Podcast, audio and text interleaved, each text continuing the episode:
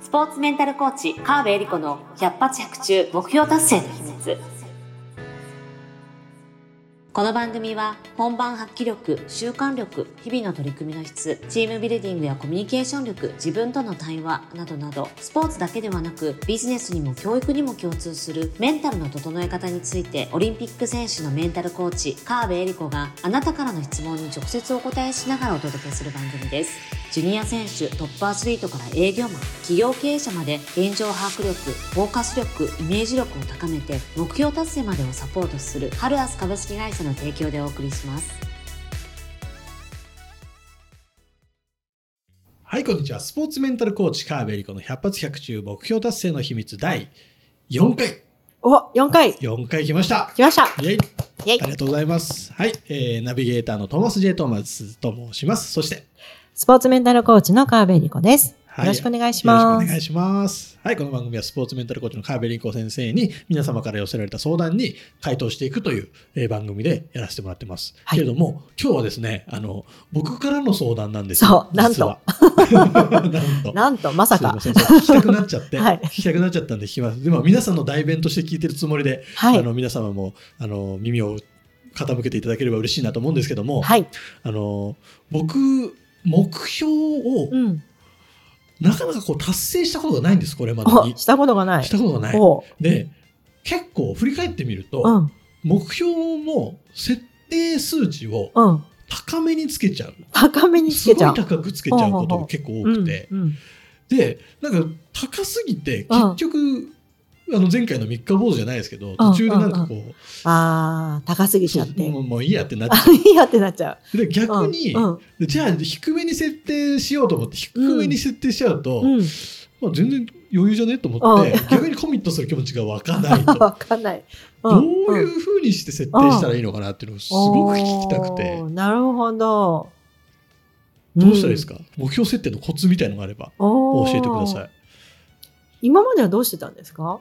今までは？うん。目標とか作ってた。作うってない。ーんとね。そう。もみんな言うじゃないですか。目標あった方がいいよ、うんうんうん目標達成をみんなで頑張りましょうみたいな、うんうんうん。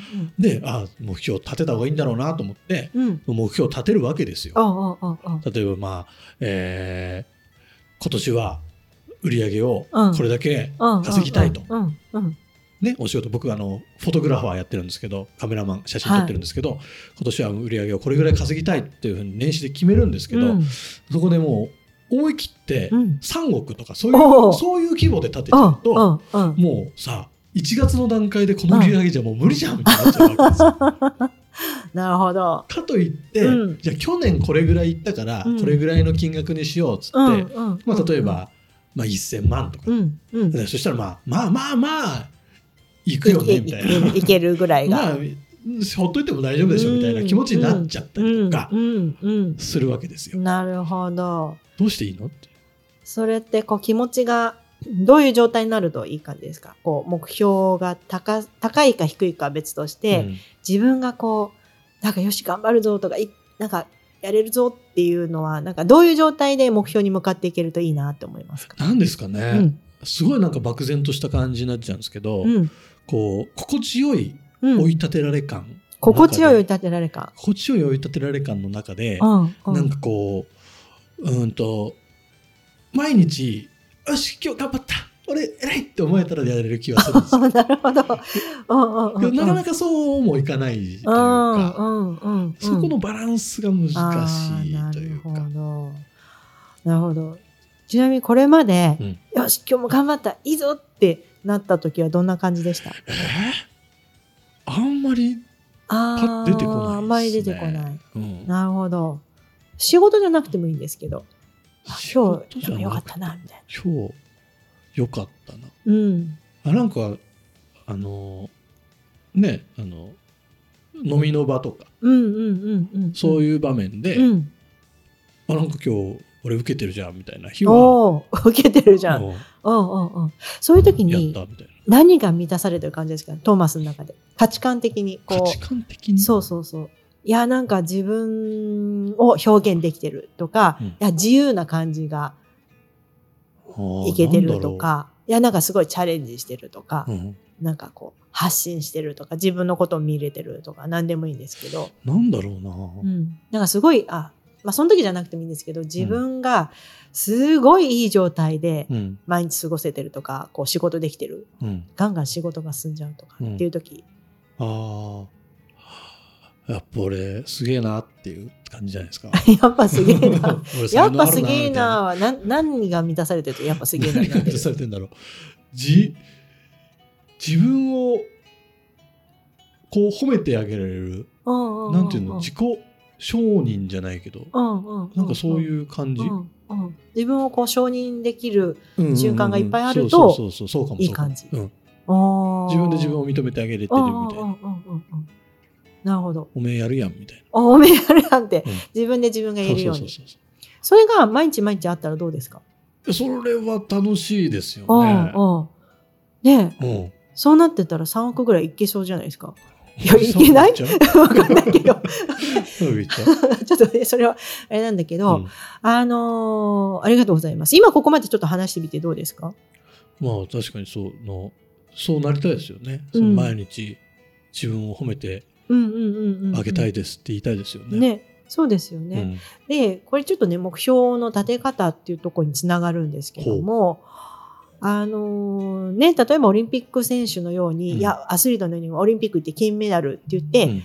もうめちゃめちゃ高いハードルが高い目標だったとしても、うん。よし、そこに向かって頑張りますいけます、うん。っていう人もいれば、うん。えーそんな今私はそんな高い値は全然目指せないです。うんうん。で、同じ目標を立てて同じレベルであっても、うん。なんか競技レベルが低いからとかじゃなくて、うん。同じぐらいできる人でも、うん。そういう高い目標に向かっていけるって思う人と、いや、それだとちょっとやけやる気が難しいなって、両タイプあって、うん。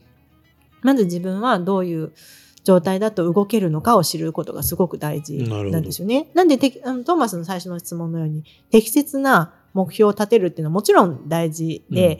例えば3億の間に3億行く前にもうちょっとステップが本当あるはずなので、間のステップをこうちゃんと中間目標といって、例えばじゃあ3億稼ぐ前に、うんその前に今年もうちょっとこのぐらいは必要だよ。このぐらいのステップをかけてったら何年後かにはそこに行けそうだよねっていう、こう階段上の目標をこう作るっていうのは大事なことなんですよ。ただ、もしかしたらトーマスはう、ん。それだけでも心が動かないかもしれないっていうのがちょっとなんとなく感じたところで、で、だとすると、その数字は数字で必要なことなんだけど、うん。自分が心躍るというか、うん心が動かされるものは何なのかを知って、それが満たされるためにはじゃあ何をしていったらいいかを決める。っていう風なアプローチが結構有効だったりするんですよね。はあそうする人によって違うあ人によって違うんです。で、人によって違ってて、どっちのタイプもね、あるって言われてて、価値観型っていうのと目標型っていうのがあると言われてて、日本人はその価値観型の人が多いって言われてるんですけど、どっちかだけってことはなくて、うん両方ねもみんな持ち合わせてるんですけど、うん。まあ、今のちょっと話聞いただけだと、で判断すると、うん。トーマスは自己承認っていうか、うん俺すげえっていう瞬間を増やした増やすことを毎日それが毎日続いていくと、うん。結果として結果がついてくる。なるほど。うんいい状態うんうんうんで仕事をし、あの、こういう動画撮ったり、写真撮ったり、うん俺すげえが、毎日毎日こう積み上がっていくと、どんどんどんどんパフォーマンスが上がるので、確かに。あ、トーマスに写真撮ってもらうと、なんかいい感じでいけるとか、うんトーマスの動画かっこいいよね。うんこれ売れるわ。うんあ、じゃあちょっといい人いるから、ちょっとトーマスもう一回に紹介し、ね、トーマス紹介ししたくなっちゃうって言って、どんどんどんどん紹介の輪が広がっていって、なんかめちゃめちゃどんどん楽しいですね。そうそう、売り上げが上がって、それでまた人が周りにね、集まってくるから、あの、結果目標も達成しちゃうみたいな。で、なるほど。俺やっぱできるわ。が毎日重ねていくだけで、なるほど。結果がついてくるってことになるんですよね。そうなってくると、うん目標はうん。設定しない、しなくてもいいです。しなくてもいいんだ。そうなんです。しなくてもよくそうなんです。しなくてもいいんです。うんこのもう100発100中の目標達成って言ってるのに、うんなんですけど、うん目標なくてもいいんです。なくてもいいので、うん自分は一体何を満たされてたら幸せというか、あ、自分はいい人生だなっていうふうになるのかを、こう、洗い出しておくっていうのが大事。なんですよへでトーマスの場合は、自分すごいな、とか、ね俺できるっていう瞬間を増やし、が、うんうんうんいっぱいあると、うん多分結果が出てきちゃう。なるほど。ですね。で、じゃあそうするためにはどんなことに取り掛かるとうん自分できるなっていうふうになるかなっていうのを今度考えるんですよね。ほうほうほう。要は価値観だけで終わらすと、うん。いい話聞きました。で確かにそうなりそうだった。で、どうしたらいいの？みたいな、うんなっちゃうと思うので、うんうんで、ここで、じゃあちょっと自分これできたらいいなとか、あうんできたら俺すげえって思えそうなことって、例えばどんなことありそうですか？これできたら、あ自分のこと認められるとか、自分いいなと思う瞬間増えそうっていうのは。瞬間がそうだな。うんなんか例えばなんですけど、まあ仕事の話で言っちゃうと、うん。僕のお仕事だと大体単価が今15万円からうん20 20万ぐらいなんですけど、この単価が、うん。あのガッと上がって、うん。うん。うん。30から50ぐらいの幅になってきたら。やべえって思いやました。べえ。うんいいですね。はい、そうすると、そうするためになんかどんなこととか取り掛かると良さそうですか？どんなこと？そうね。うん。なんですかね？うん。その、まあ、撮影の、うん。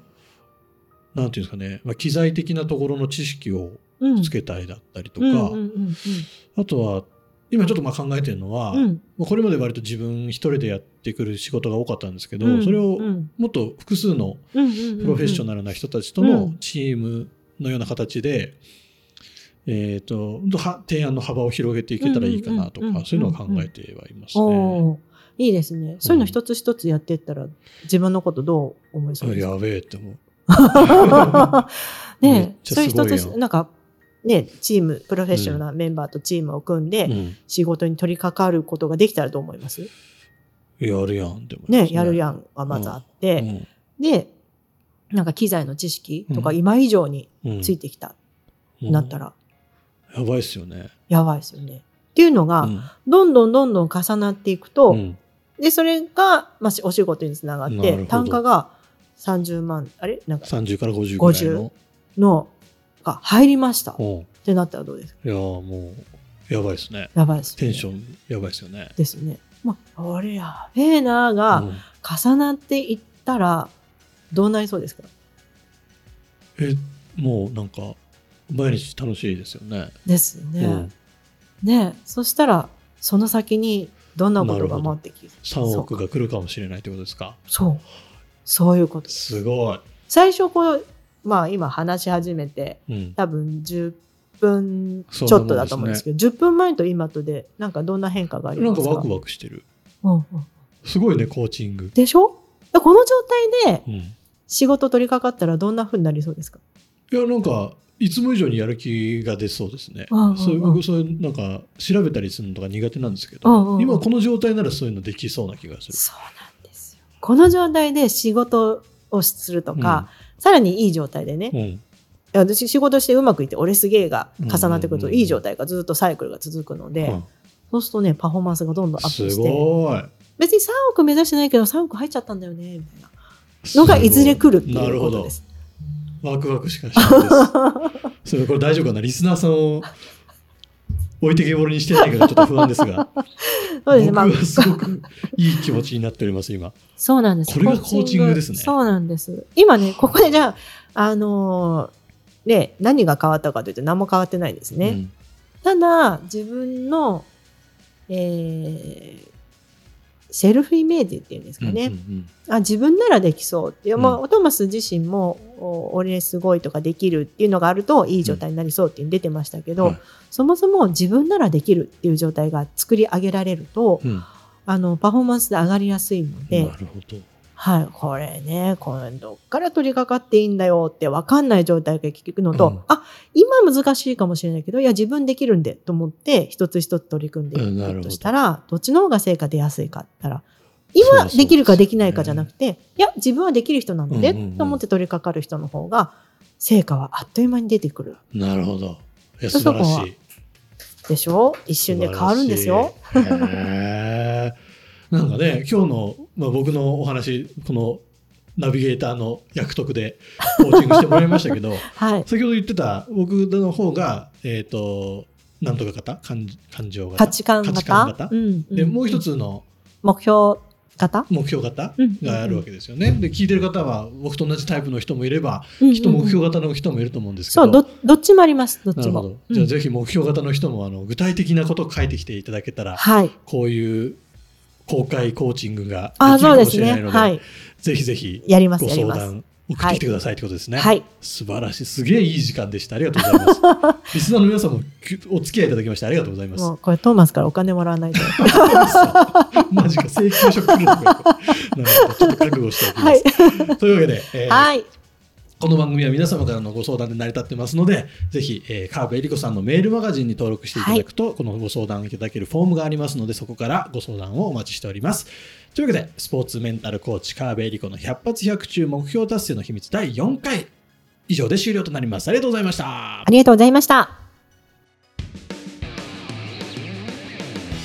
今週も最後までお聞きいただきありがとうございました。あなたの日々の活動に少しでもお役になれたなら幸いです。来週の配信も楽しみにしていてくださいね。この番組は、提供、ハルアス株式会社、プロデュース、tmsk.jp、ナレーション、土井真由美がお送りいたしました。